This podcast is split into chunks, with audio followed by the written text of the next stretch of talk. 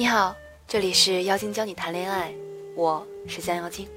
查看音频原文，微信公众号搜索“江妖精五二零”。我们今天的主题是怎样成为有趣的人。最近流行宫斗剧，像《甄嬛传》《芈月传》《太子妃升职记》，甚至《琅琊榜》静妃的部分，都告诉我们一个道理。只有参政的妃子说话能说到皇上心里去，才能得到宠爱。其实这个道理一直延续到了今天。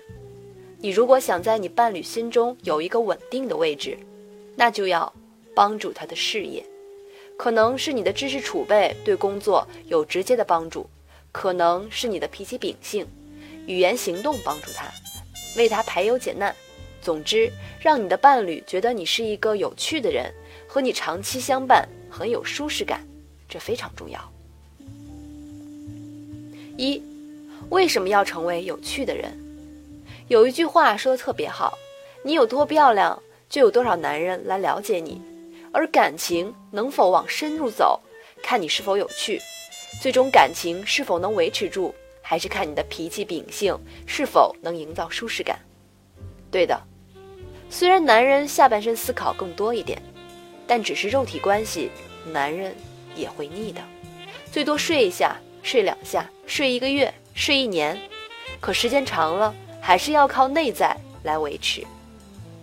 我之前有一个学员，人很漂亮，是个模特，但是谈恋爱只能谈两到三个月，男人就会提出分手。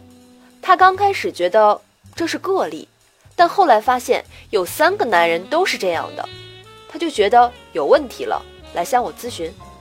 在咨询的过程中，我发现他是一个特别无聊的人，跟你聊天只能聊他感兴趣的，你感兴趣的他一句也不懂，还不会回应，整体给人感觉就是聊不来，无聊，跟他在一起都不知道做些什么的感觉。有人说。如果一个人有内涵，是不是这个问题就能解决呢？非也。我还有一个会员是男性学员，他是名校硕士毕业，内涵肯定是没问题的。刚开始女生跟他接触还都不错，但是也维持不了一个月就不了了之。他约会的时候就不知道跟姑娘应该聊些什么，有时候大眼瞪小眼，特别尴尬。其实你在企图找话题的时候。女人是可以感受到的，这样的聊天氛围就会变得不好。如果你知道聊什么可以让姑娘的眼睛睁大，表示特别感兴趣，那这个问题就迎刃而解了。后来这两个会员经过我的调整，很快找到另一半，体验了爱情的甜美。只要方法对了，问题很容易解决。二，什么是有趣的人呢？简单来说，就是让别人跟你在一起感觉有意思、不无聊，只是单纯的喝咖啡都会觉得意犹未尽。我们先来说说，怎样通过聊天让别人觉得你是一个有意思的人。最核心的部分，就是能提供给别人关注知识的不一样角度的人。请注意，是别人关注的，但是你说的点跟他关注的不太一样，不能说对方完全不知道。这就没有兴趣知道了。什么是不一样的角度的知识呢？举几个例子，感受一下。一，聊爱迪生这个人。如果你说爱迪生是个伟大的科学家，那没意思。谁都知道的事儿，说他干嘛？要我来讲爱迪生，我会说爱迪生是个商人，但是他不成功。他创立的通用公司自己经营失败。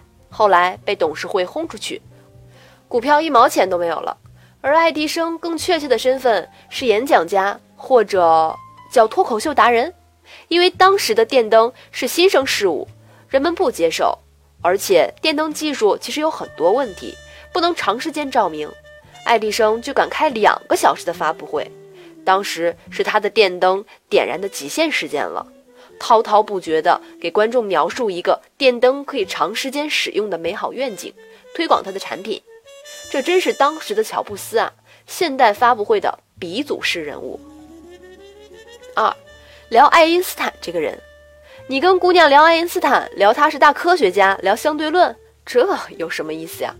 你讲得清楚相对论吗？谁愿意听啊？太费劲了。我要聊就聊爱因斯坦的爱情史，生活中的囧事儿，这个就有意思了。你知道吗？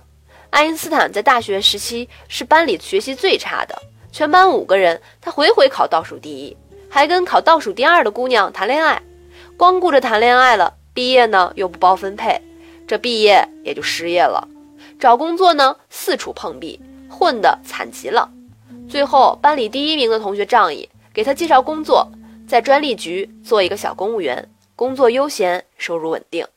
这下爱因斯坦没事儿了，就开始研究。二十六岁就研究出来相对论，当年几乎写出来他所有的著名论文。可是文章发表了，没人问呢。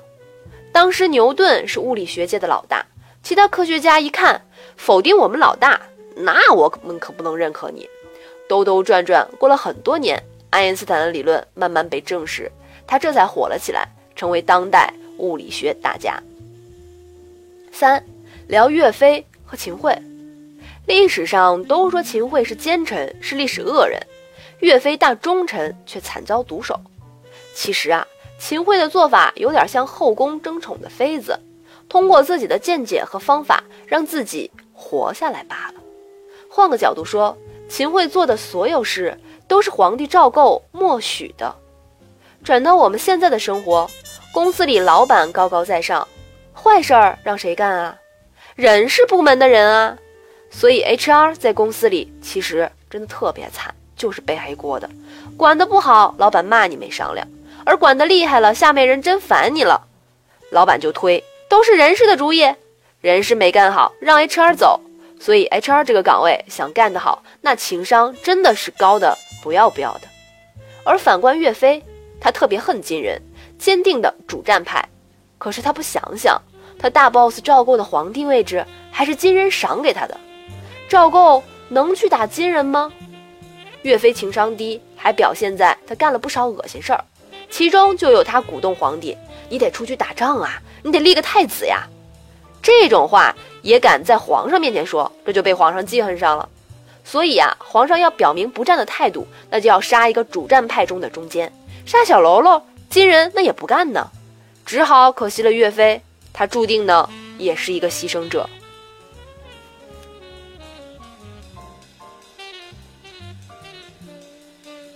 三，怎样变成有趣的人？首先，你的知识面要足够广，才有可能给别人提供不一样的知识。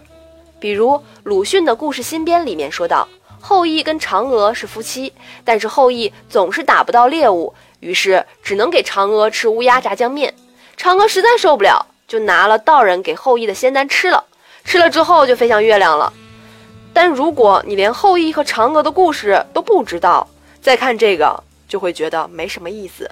想要变得有趣，知识的沉淀呢是很重要的。你看过的书和新鲜事儿，你必须要能复述才算是你看过的。如果不能复述，那看了跟没看没有区别。而且你看的书要跟你周围的事情可以结合上，这样话题才能延续。否则你的话题是断断续续的，也会容易出现断档的状态。推荐几个特别长知识的微信公众号，第一个是立微蛋，第二个是未读，第三个是九咔嚓，第四个二十一才文会，然后是拙见，然后读首诗再睡觉。那再推荐几个有意思的 app，像 Mono One 是韩寒做的，每天只推荐一个有意思的事情。果壳精选书籍的话呢，可以读一读《君臣》这本书，用来解决职场斗争，那是富富有余的。还可以读读约翰的你一定爱读的《极简欧洲史》，让我们从历史课上学的只言片语的欧洲历史啊，变成鲜活的整体。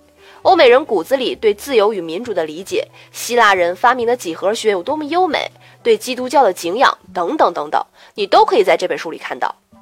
最后呢，我们要明白，想获得一个好的伴侣，那我们首先应该提高自己，让自己能够站在他的身边，让他。和你聊天总是那么开心舒服，成为一个有趣的人会让你的生活真的发生奇妙的变化，何必只有等待呢？把感情的事重视起来，积极主动的把握自己的人生吧。好了，今天的内容就到这里了。如果想看音频原文，在微信公众账号搜索“将妖精五二零”，我在那里等着你。